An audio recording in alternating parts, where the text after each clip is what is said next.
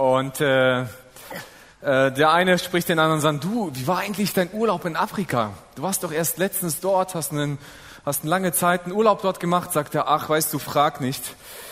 Das, das war echt traumatisch. Ich bin um Haaresbreitet, wie durch ein Wunder, gerade mit meinem Leben davon gekommen. Sagt der Freund zu ihm, doch erzähl trotzdem, ich bin neugierig, jetzt hast du echt spannend gemacht. Sagt er, na gut. Also weißt du, ich war da im Urlaub und wir waren da mitten in einer Wüste, gerade mit so einer Tour unterwegs und weil es da gerade so leer aussah, hat man uns gesagt, wir können uns verteilen und äh, Fotos machen, die Gegend angucken und so spaziere ich da durch die Wüste, denk mir nichts, äh, versuche ein schönes Fotomotiv zu finden. Auf einmal kommt ein Löwe um die Ecke.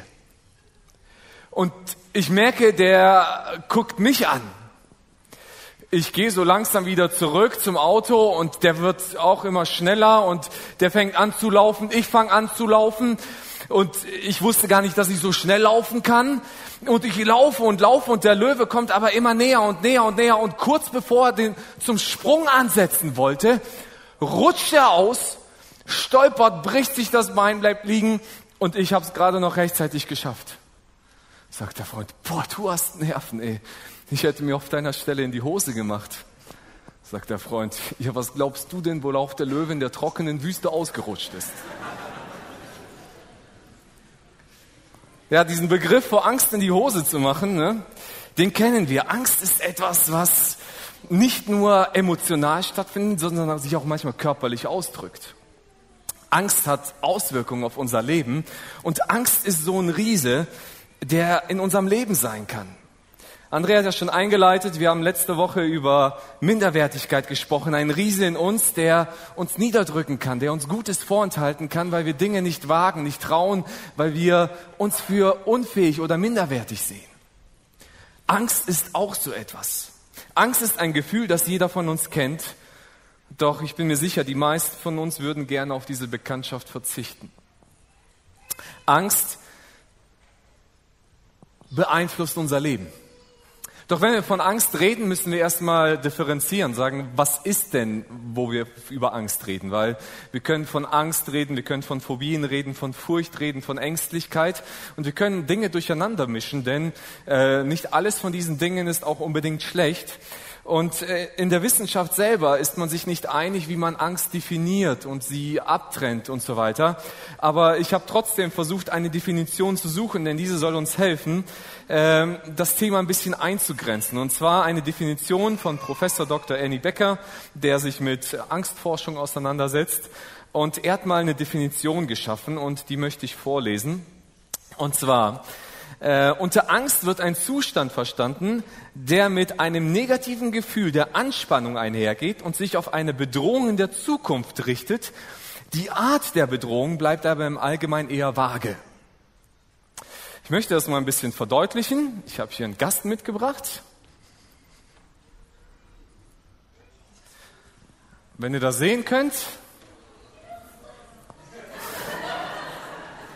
das ist eine Stabheuschrecke. So, diese Stabheuschrecke ist ein ganz interessantes Tier. Wenn jemand die mal anfassen möchte. Also, das, was man mir im ersten Gottesdienst gespiegelt hat, nicht jeder war begeistert, als ich die hochgehoben habe. Und weniger begeistert waren die Menschen, als ich gesagt habe, ich habe ein Experiment mit dieser Stabheuschrecke vor. Und zwar, ich brauche fünf Nicht-Freiwillige, und ich habe sie nicht ausgesucht, das ist das Gute. Ich habe einfach fünf Markierungen unter fünf beliebigen Stühlen gemacht. So, jetzt schaut bitte nicht alle unter eure Stühle. Das kommt gleich noch. Und äh, das hat etwas mit dieser Heuschrecke zu tun, äh, die ein ganz liebes Tierchen ist. Also wir haben uns schon ein bisschen angefreundet. Äh, wir haben im ersten Gottesdienst schon ein bisschen Zeit verbracht. Aber ihr merkt, bei manchen Menschen äh, kommt jetzt Angst auf. Ist das eine berechtigte Angst? Erstmal total, du hast die ja gar nicht auf der Hand, diese Heuschrecke. Ne? Das Zweite ist, ähm, es liegt noch in der Zukunft, was passieren würde. Also du weißt noch gar nicht, was dich erwartet. Du weißt ja gar nicht, was ich für ein Experiment vorhabe oder was ich damit machen würde. Daher ist das so ein bisschen diffus. Äh, aber bevor ich zum Experiment komme, lasst uns über Furcht reden.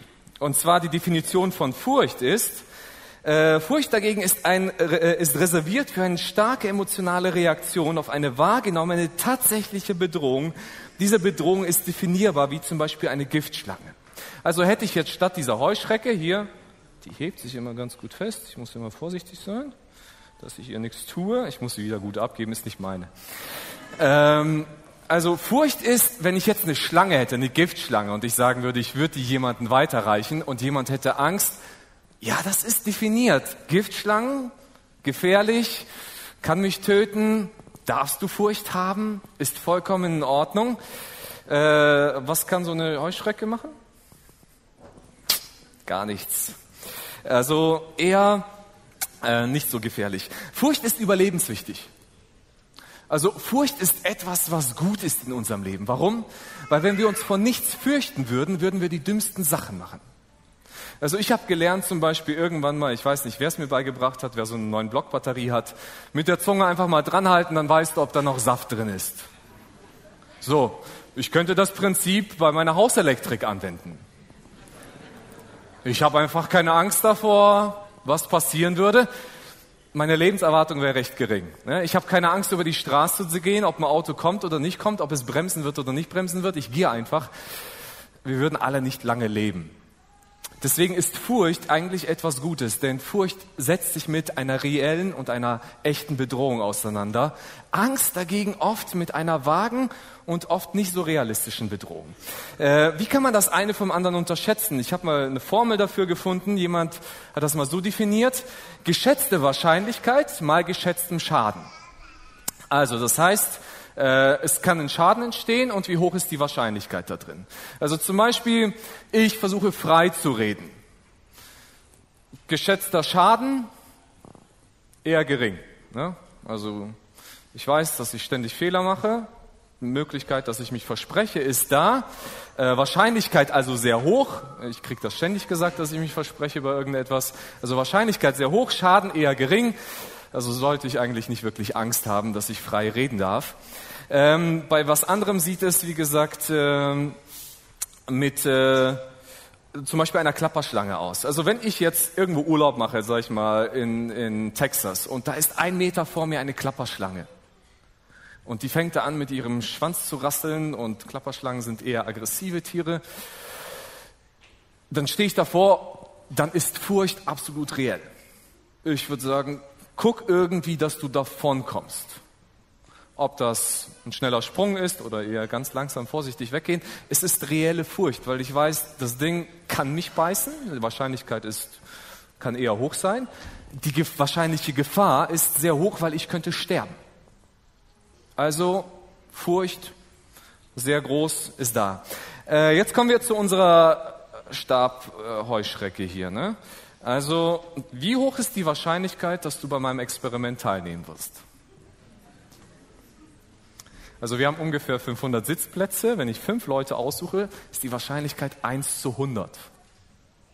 Also einer von 100 würde vielleicht dabei sein. Also die Wahrscheinlichkeit sinkt schon mal. Ich muss euch, äh, die, die mich kennen und so ein bisschen Gottesdienste kennen, wissen, ich werde jetzt nichts machen, wo jemand umfallen wird wo wir den Krankenwagen rufen müssen. Also die Wahrscheinlichkeit, dass ich jemanden auch bloßstelle, ist noch geringer. Also ich werde niemanden aussuchen, der es nicht unbedingt will. Und tatsächlich ist, ich werde keinen aussuchen. Es gibt kein Experiment, aber allein die Androhung dessen, dass es etwas geben könnte, dass jemand, äh, ja, dass jemand hier dieses Ding in die Hand nehmen müsste, löst bei Menschen Angst aus. Es ist noch gar nicht definiert, dass du es bist. Die Wahrscheinlichkeit ist schon relativ gering. Und jetzt kommen wir zur geschätzten Schaden. Wie groß ist der Schaden, wenn du das Ding in die Hand nimmst? Null. Denn ich muss gucken, dass ich dem Teil nichts tue und es tut mir gar nichts. Also eher die Wahrscheinlichkeit der Gefahr ist für die Heuschrecke, nicht für mich. Ist das eine reale Angst? Ist das eine Angst, die gerechtfertigt ist, die die wirklich notwendig ist, eigentlich nicht. Aber mir geht es heute nicht um, äh, um äh, Insekten oder Heuschrecken oder dergleichen. So, mein Freund hat ausgedient, darf sich wieder entspannen.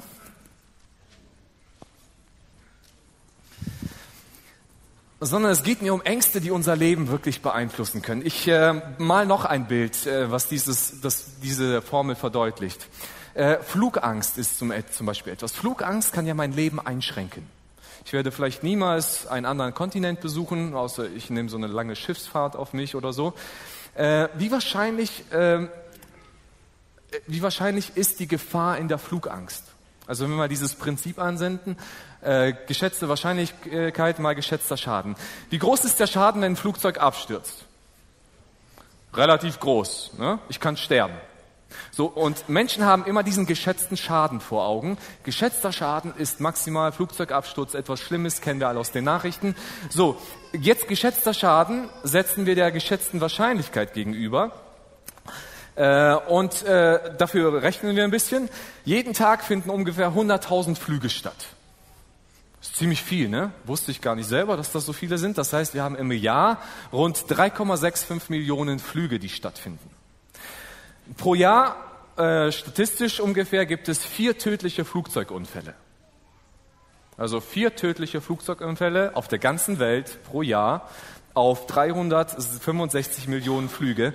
Das ist eine Wahrscheinlichkeit von 1 zu 9.125.000, dass es dich erwischt wenn du in einem Flugzeug drin sitzt. Ist immer so schwer, was fange ich mit dieser Zahl an? Was glaubst du, wie groß die Wahrscheinlichkeit ist, dass du dieses Jahr an deinem Butterbrot erstickst? Diese Gefahr ist bei weitem viel größer, denn die Wahrscheinlichkeit, dass du an Essen dieses Jahr in Deutschland erstickt, liegt bei 1 zu 178.000. Ne? Mütter haben ja Angst um ihre Kinder, wenn sie fliegen ne, wenn sie dann irgendwo anders hinfliegen. Mütter, macht euch Angst, wenn sie essen im Flugzeug. Denn das ist gefährlicher als das Fliegen. Also wir merken, die Wahrscheinlichkeit ist eigentlich sehr, sehr, sehr, sehr gering.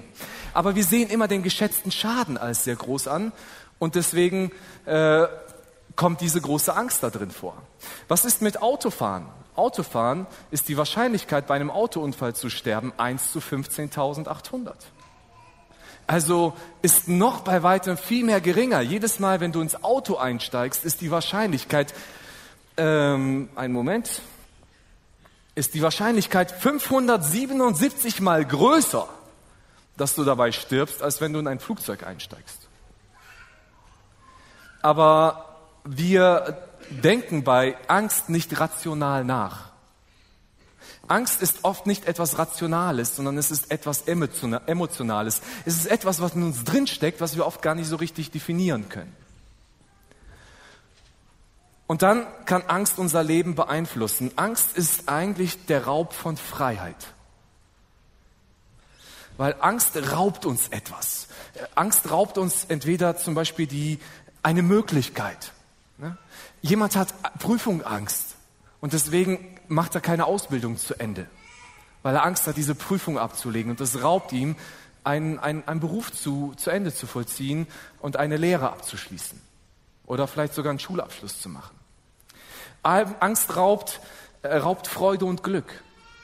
Ne? Wenn ich die ganze Zeit um etwas Angst habe, wenn ich ständig Angst habe, dass, dass da, da könnte doch irgendetwas passieren, da könnte etwas sein und meine Gedanken kreisen nur darum, wenn ich morgens aufwache und ich habe schon Angst um etwas, äh, auf dem Arbeitsplatz könnte ja irgendetwas passieren, es passiert äh, 360 Tage im Jahr nichts, äh, vielleicht an zwei Tagen passiert was, aber ich habe ständig Angst, dann raubt es mir Freude, dann drückt es mich runter.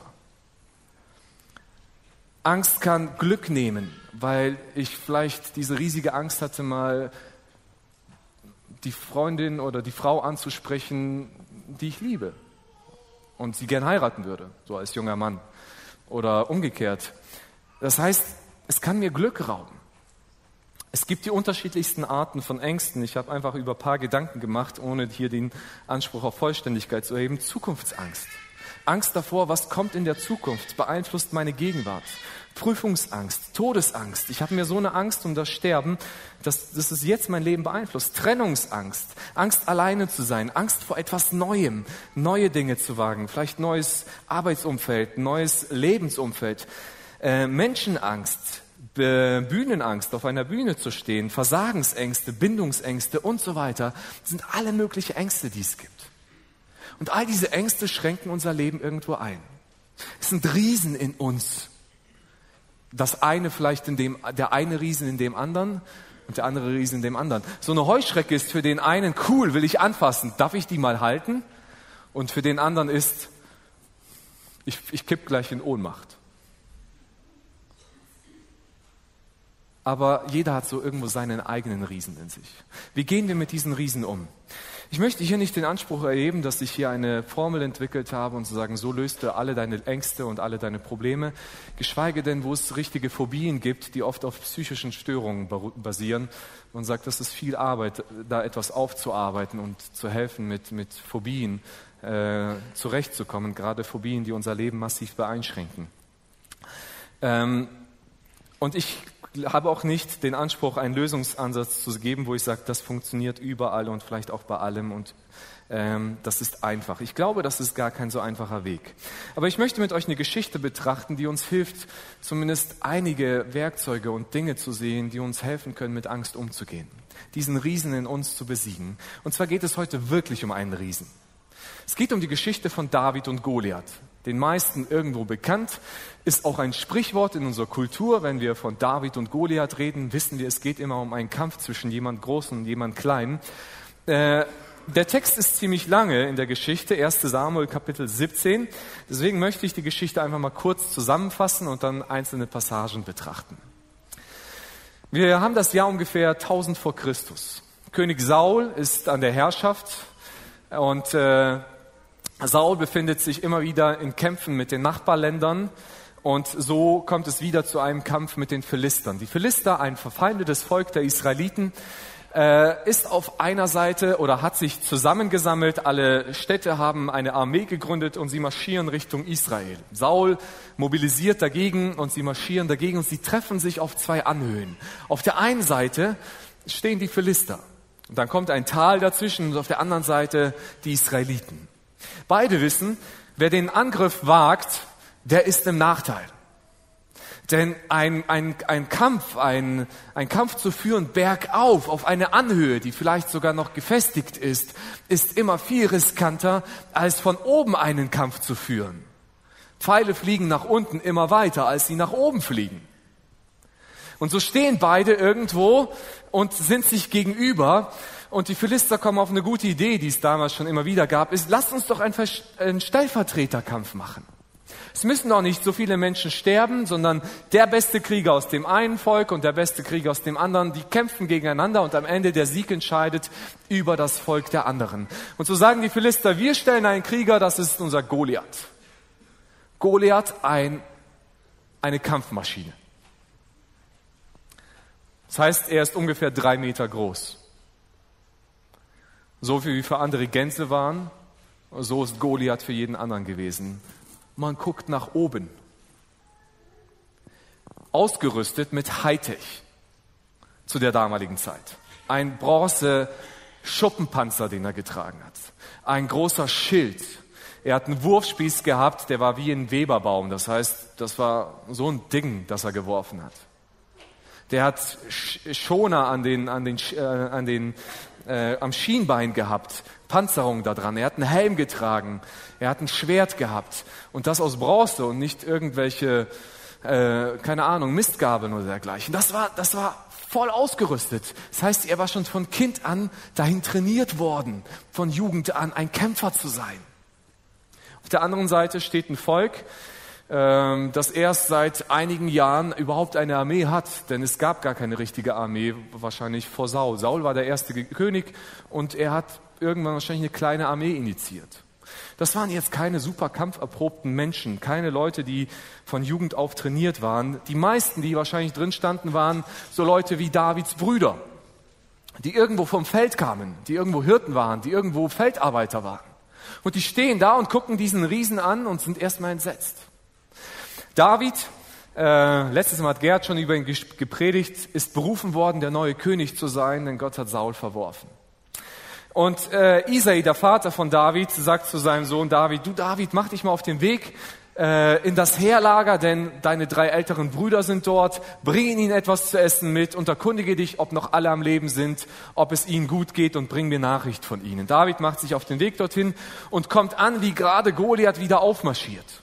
Seit 40 Tagen marschiert Goliath immer wieder hin und sagt, ey, wieso traut sich keiner von euch Feiglingen gegen mich zu kämpfen? Kommt und kämpft auch gegen mich. Keiner hat den Mut. David kommt hin und er schaut sich das an und sagt, das geht nicht. Dass jemand unseren Gott verspottet, dass jemand unser Volk verspottet. Ich werde den Kampf gegen ihn führen. Seine Brüder sagen zu ihm, David, jetzt komm auf den Teppich runter. Erstens, du hast hier nichts verloren, du bist sowieso nur zu, gekommen zum Gaffen. Ne? Äh, wolltest einfach mal sehen, was hier los ist. Jetzt hast du gesehen, mach dich mal vom Staub, aus dem Staub äh, David sagt, nee, ich will gegen den kämpfen. Er kommt bis zu Saul und sagt zu ihm, David, du bist ein Junge, das ist eine Kampfmaschine. Äh, du kannst es nicht mit ihm aufnehmen. David sagt, doch, ich möchte gegen ihn kämpfen. Saul sagt, okay, dann zieh wenigstens meine Rüstung an. David probiert sie an, aber Saul ist ein Kopf größer als alle Menschen. Äh, dort, äh, der, versinkt da drin, sagt, nehme ich nicht. Und er macht sich auf den Weg mit seiner Steinschleuder und seinem Hirtenstab und tritt diesem Riesen entgegen. Und was passiert? Er besiegt diesen Riesen. Mit der Schleuder trifft er ihn an der Stirn und enthauptet ihn später mit seinem eigenen Schwert. Und so ist der Sieg vollbracht über das Volk. Aber wie kommt es, dass ein Hirtenjunge, wahrscheinlich ein Jugendlicher, es wagt, gegen diesen Riesen zu kämpfen, während Saul, der wahrscheinlich zwei Köpfe größer ist als David, und ein ganzes, andere, ein ganzes Volk an Männern sich nicht wagt, gegen diesen Mann zu kämpfen? Ich habe einfach mal in die Geschichte reingeguckt und habe nach Faktoren gesucht, nach Dingen gesucht, die David dazu bewegt haben, es mit diesem Riesen aufzunehmen, den Mut aufzubringen, gegen ihn zu kämpfen. Und ich habe fünf Dinge gefunden. Ich glaube, es gibt noch mehr. Ich habe noch ein paar andere gefunden. Aber fünf, auf die ich gerne eingehen möchte, ist, warum David sich das getraut hat. Das erste ist Gottvertrauen. Kämpfe mit Gott. David ist sich bewusst, dass er von sich selbst aus diesen Riesen eigentlich nicht besiegen kann. Aber Gott ist dazu absolut fähig. Und David will auch nicht den Anspruch stellen, aus eigener Kraft zu kämpfen, sondern er sagt, ich kämpfe im Namen und im Auftrag Gottes. Eigentlich kämpft Gott.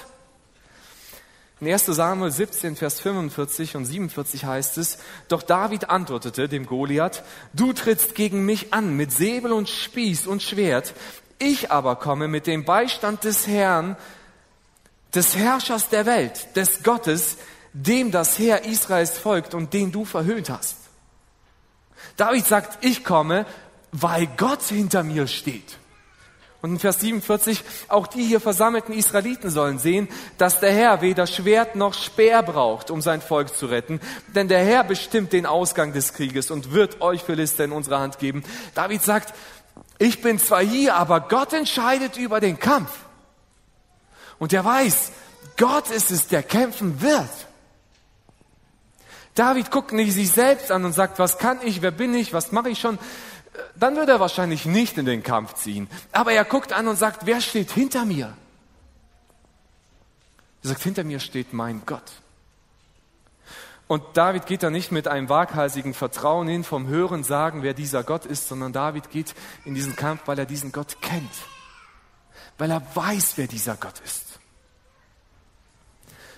Als Gott Samuel zu, Sam, äh, zu Samuel sagt, geh, zu, zu, äh, geh, mach dich auf und salbe den neuen König, dann sagt er über diesen neuen König, der David ist, das ist ein Mann nach meinem Herzen.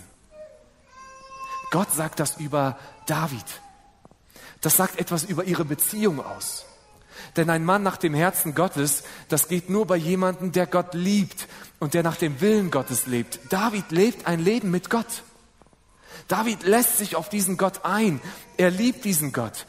Und er folgt diesem Gott. Und als, als äh, vor einiger Zeit David gesalbt worden ist, heißt es, und der Herr äh, ließ seinen Heiligen Geist auf ihn kommen. Der Heilige Geist war in David drin. Und er lässt sich von diesem Heiligen Geist leiten. David sucht im Kampf nicht seinen Vorteil. Es geht ihm nicht um Ruhm und Ehre oder Geld oder eine Frau zu bekommen, was der Lohn dafür da war, wer es mit diesem Riesen aufnimmt, sondern er sucht die Größe Gottes. Und ich glaube, wir können viele unserer Ängste besiegen, wenn wir diese Ängste nicht alleine bekämpfen, sondern wenn wir das mit Gott zusammentun, wenn wir Gott kämpfen lassen. Wenn wir Gott kämpfen lassen. Aber das passiert nicht, indem das so einen Aberglauben-Charakter hat. Ich komme einmal zu Gott und sage, Gott, hilf mir bitte bei dieser Sache. Okay, hat nicht geholfen, hat nicht funktioniert. Es geht, es geht nur aus Gott Vertrauen und Vertrauen bedeutet, Gott zu kennen. Es geht darauf, sich auf diesen Gott einzulassen und zu sagen, ey, ich, ich, ich, ich möchte mit diesem Gott eine Beziehung haben. Äh, mein, mein Neffe oder mein Schwager erzählte mir erst vor einer Woche, äh, sein Sohn sagt äh, so, äh, Papa, wenn ich mit dir im Auto fahre, dann kann ich schlafen immer und überall. Die haben arbeiten, oder mein Neffe macht die gleiche oder eine Ausbildung an dem, in der Firma, wo mein Schwager arbeitet, die fahren jeden Tag. Er sagt aber, das kann ich nicht bei jedem. Ne? Also ich kann nicht bei jedem im Auto schlafen. Was hat das zu tun? Ich kenne meinen Vater, ich weiß, wie er fährt. Und ich sehe manchmal andere Leute, die ich nicht kenne und wie sie fahren. Ich vertraue denen nicht. Da kann ich nicht schlafen. Es ist jemanden zu kennen. Und das ist dieses Gottvertrauen, das David hat. Gott kennt seinen, äh, David kennt seinen Gott. Und ich lade dich ein, so eine Beziehung mit Gott zu leben, dich auf Gott einzulassen. Im Gebet, im Bibellesen, in Gemeinschaft, in einem Hauskreis mit anderen Menschen, in dem, dass wir den Willen Gottes tun, den er uns in unserem Leben offenbart, indem wir uns nach seinen Geboten halten. Das zweite ist der Riese. Setz dich mit deiner Angst auseinander. Die, die Soldaten, die gucken nur diesen, diese, diese Kampfmaschine an. Die gucken jeden Tag in dieses Tal runter, wo so ein Goliath steht, den die schon aus der Ferne sehen können. Neben ihm sein Waffenträger wie so ein kleiner Zwerg aussieht. Und sie denken sich, das ist gewaltig. Habe ich noch nie gesehen. So ein riesiger Kerl, wer könnte es mit dem aufnehmen? Aber wie schaut David diesen Mann an? Wie schaut David diesen Riesen an?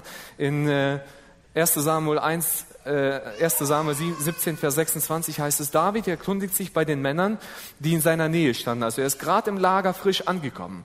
Was für eine Belohnung bekommt der, der den Philister tötet und diese Schande von Israel nimmt? Dieser Unbeschnittene darf, noch, darf doch nicht das Heer des lebendigen Gottes verhöhnen. Also David guckt ihn an und sagt, ey, das ist ein Philister. Hey Leute, das ist das feindliche Volk. Das ist Leute, die andere Götzen anbeten. Die beten doch nicht den wahren Gott an. Er ist ein Unbeschnittener. Der hat keinen Bund mit Gott wie wir. Die Beschneidung war das Bundeszeichen der Israeliten, dass sie, dass, dass sie an diesen Gott glauben und ihm nachfolgen.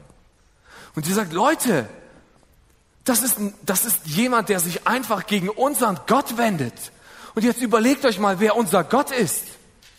Das ist der Herr der Galaxien. Das ist der, der uns dieses Land geschenkt hat, mit dem wir aus Ägypten mit nichts ausgezogen sind und hier einmarschiert sind wie, wie eine Dampfwalze und dieses Land erobert haben. Das ist unser Gott. Und der steht hinter uns und wer steht hinter ihm? Irgend so eine Statue. Und David guckt Goliath an und sagt, er sieht da nicht die Kampfmaschine, sondern er sieht eigentlich fast ein Opfer. Und sagt, denn dieser hat es mit Gott aufgenommen, der kann ja nur verlieren. Wisst ihr, manchmal ist unsere Angst in uns etwas wie so ein riesiger Riese, aber der schüchtert uns so stark ein, dass wir uns gar nicht überlegen, ist dieser Riese real? Ist er echt? Ist, ist diese Angst gerechtfertigt? Und wie ist diese Angst im Verhältnis zu, zu meinem Gott? Gott steht ja hinter mir. In 1 Samuel 17, 46 heißt es dann auch, da sagt David zu Goliath, er wird dich, und zwar Gott, er wird dich heute in meine Hand geben. Ich werde dich töten und dir den Kopf abschlagen, und die Leiche der übrigen Philister werde ich den Vögeln und Raubtieren zu fressen geben. Dann wird die ganze Welt erkennen, dass das Volk Israels einen Gott hat, der es beschützt. Also David tritt diesem Mann entgegen. Jetzt müsst ihr euch mal dieses Bild vorstellen. Also da steht einer, der ist da setzen wir nochmal einen Kopf hier drauf. Der guckt ihn an und sagt, ey du Opfer! Du hast es mit meinem Gott aufgenommen. Weißt du das? Und dieser Gott, der ist so gewaltig und so groß, der hat noch, noch keinen Schlag getan, der hat noch keinen Kampf, noch nichts hat David getan. Aber er guckt Goliath und sagt an, Goliath, du bist das Opfer in diesem Moment und nicht ich. Der hat eine ganz andere Perspektive auf Goliath. Und ich glaube, manchmal sollten wir uns mit unserer Angst auseinandersetzen, mal überlegen, ist die wirklich so groß, wie wir glauben? Wie, wie uns vielleicht eingeflößt wird? Oder ist sie vielleicht klein? Habe ich so eine Angst vor der Zukunft? Ich treffe das immer wieder an Menschen, haben Angst vor der Zukunft. Ich kann mich noch erinnern, ich hatte mal Angst vor der Zukunft. Ich war in der Schule, ähm, Erdkundeunterricht und da ging es um Erdöl und ich weiß noch, ich war, keine Ahnung, sechste, siebte Klasse, sowas um den Dreh. Und dann hieß es so, Wissenschaftler haben berechnet, in 30 Jahren geht uns das Erdöl aus. Nach den Ölfeldern und den Reserven, die wir jetzt haben.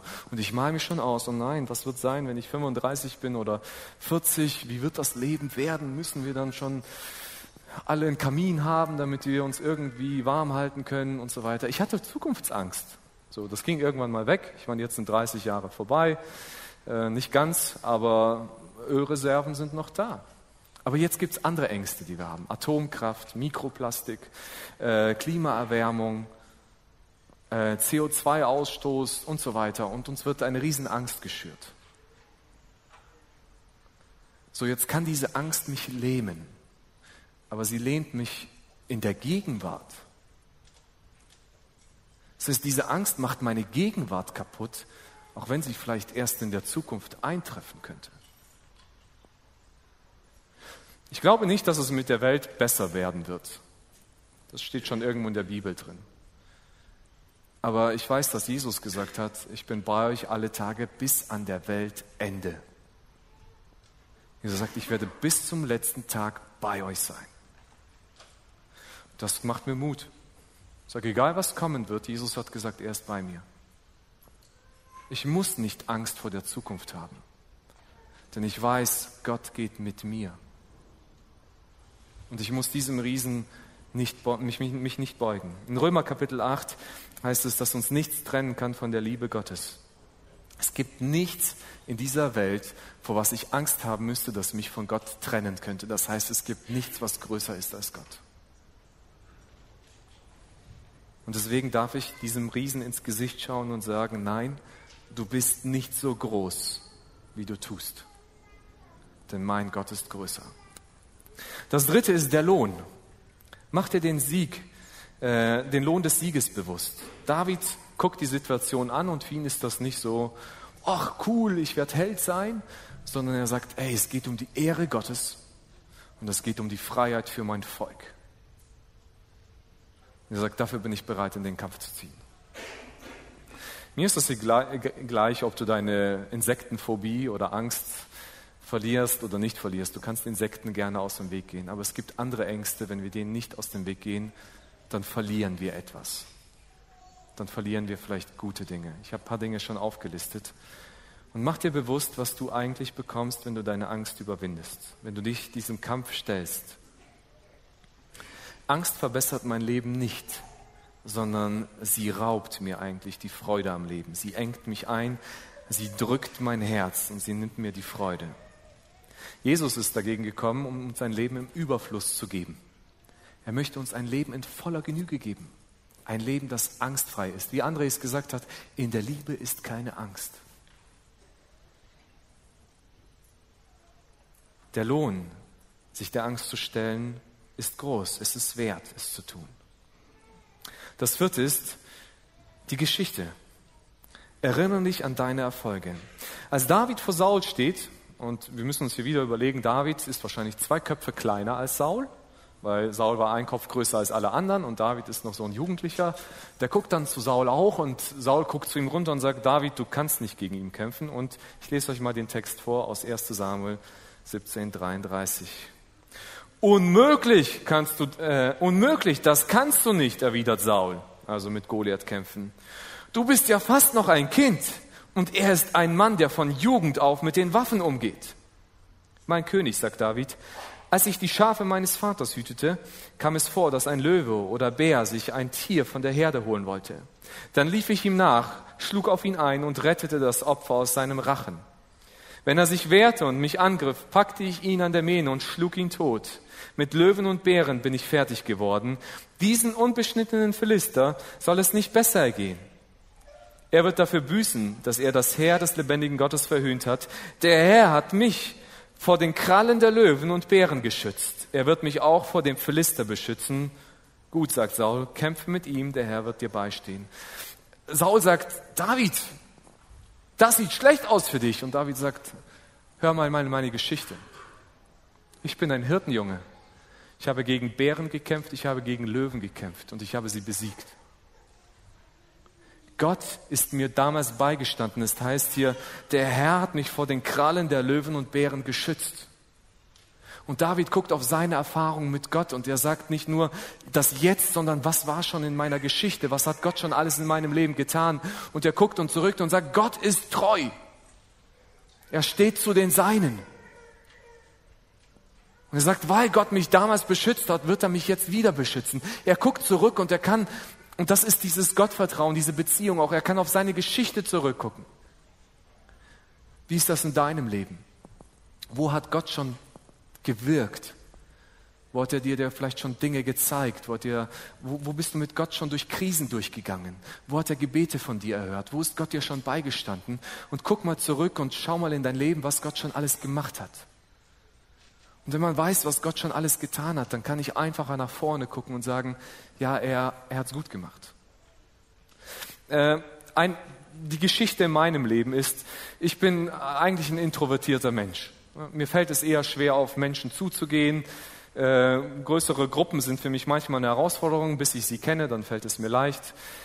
Ähm, aber so neue Dinge sind für mich immer eine Herausforderung. Als, als Teenie war das für mich eine Herausforderung, auf Freizeiten zu gehen. So, ich hatte immer ein bisschen Angst vor Freizeiten. Ich wusste nicht, was mich da erwartet. Wird das gut laufen? Wird es nicht gut laufen? Am Anfang hatte ich keine Wahl. Meine Eltern haben mich einfach angemeldet und dahin geschickt. Dann gehst du halt, ne? Irgendwann kannst du dich selber anmelden und so nach der ersten Freizeit, man geht da mit einem mulmigen Gefühl hin, kommt zurück und denkt, boah, das war cool, tolle Zeit. Zweite Freizeit, ein Jahr später, es vergeht ja immer Zeit. Oh, ich weiß nicht, wird das gut werden? Man geht mit einem mulmigen Gefühl hin, es war wieder super. Und desto mehr ich Freizeiten besucht habe, desto mehr habe ich Freude daran gewonnen. Und heute freue ich mich auf solche Momente. Hätte ich mich diesem Riesen nicht gestellt oder wurde ich nicht herausfordert, mich dem zu stellen, wer weiß, ob ich das noch machen würde oder gemacht hätte. Was sind deine Riesen, denen du begegnen kannst? Guck in deine Geschichte, wo Gott dir geholfen hat. Gott ist treu. Das fünfte ist der Kampf. David stellt sich dieser Herausforderung, stell durch deine Herausforderung. Man, man, braucht Mut, um zu kämpfen. Also in dieser Geschichte klingt das ja so, als ob David so durchmarschiert wie so ein, wie so ein Superhero, ne? also so ein Superheld, die vor nichts Angst haben. Aber Melanie hat gerade einen Psalm gelesen von einer anderen Situation von David, wo er mit Angst um sein Leben gerungen hat und Gott ihm geholfen hat. Und ich bin mir sicher, David ist in diesen Kampf nicht reingegangen total angstlos. Ich bin mir sicher, er brauchte Mut. Ich bin mir sicher, der hatte auch ein Gefühl der Angst. Aber David ist in diesen Kampf reingegangen. Wisst ihr, er stand nicht und sagte zum Volk, ey, einer von euch sollte unbedingt den Kampf mit Goliath aufnehmen. Gott ist so groß, los, traut sich einer. Es ist einfach, andere loszuschicken und zu sagen, mach mal. David hat sich nicht hingekniet und gesagt, Gott, bitte lass Feuer vom Himmel regnen. Du siehst diesen schlimmen Philister, zerstör ihn. Hat in der Geschichte Gott auch schon mal gemacht, Feuer vom Himmel geschickt. Aber hier nicht. 40 Tage lang taucht Goliath auf. Und dem Riesen zu stellen ist, ich muss gehen. David weiß nicht, was ihn erwartet. Ähm, Ausleger sind sich da unterschiedlicher Meinung, was es bedeutet, dass David fünf Steine eingesammelt hat. David hat fünf Steine eingesammelt, hat sie in seine Hirtentasche genommen, hat seinen Hirtenstab mitgenommen und tritt diesem Riesen entgegen. Für uns ist das einfach. Wir können diese Geschichte von hinten beobachten und sagen, coole Geschichte. Aber David hat keine Ahnung, was passieren wird. Er weiß gar nicht, wie Gott kämpfen wird. Er weiß gar nicht, was Gott machen wird. aber er weiß, dass Gott etwas machen wird. Und David geht auf ihn zu. Er geht Schritt für Schritt. Er sagt nicht, okay Gott, wenn du willst, dass ich gegen Goliath kämpfe, schick ihn zu mir.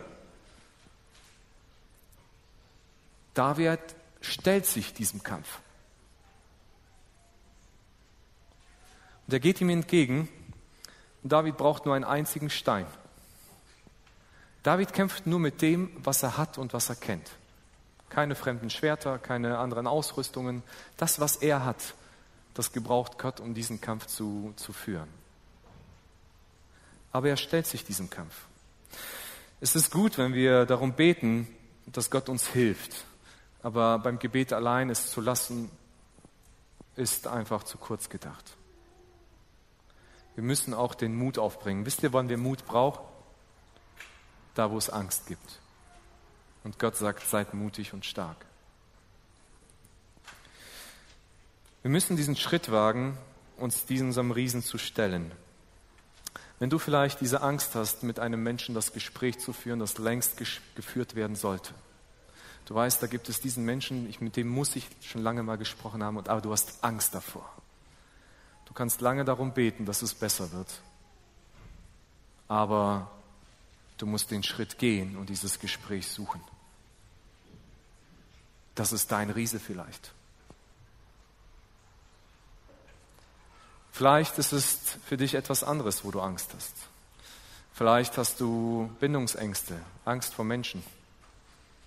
Angst, was passiert, was ist, was ist, wenn ich mich auf Menschen einlasse. Ich wurde schon so oft enttäuscht. Das ist vielleicht dein Riese. Aber diesen Riesen bewältigst du, wenn du dich darauf einlässt, wieder Beziehungen einzugehen, auf Menschen einzulassen. Ich weiß nicht, was dein Riese ist.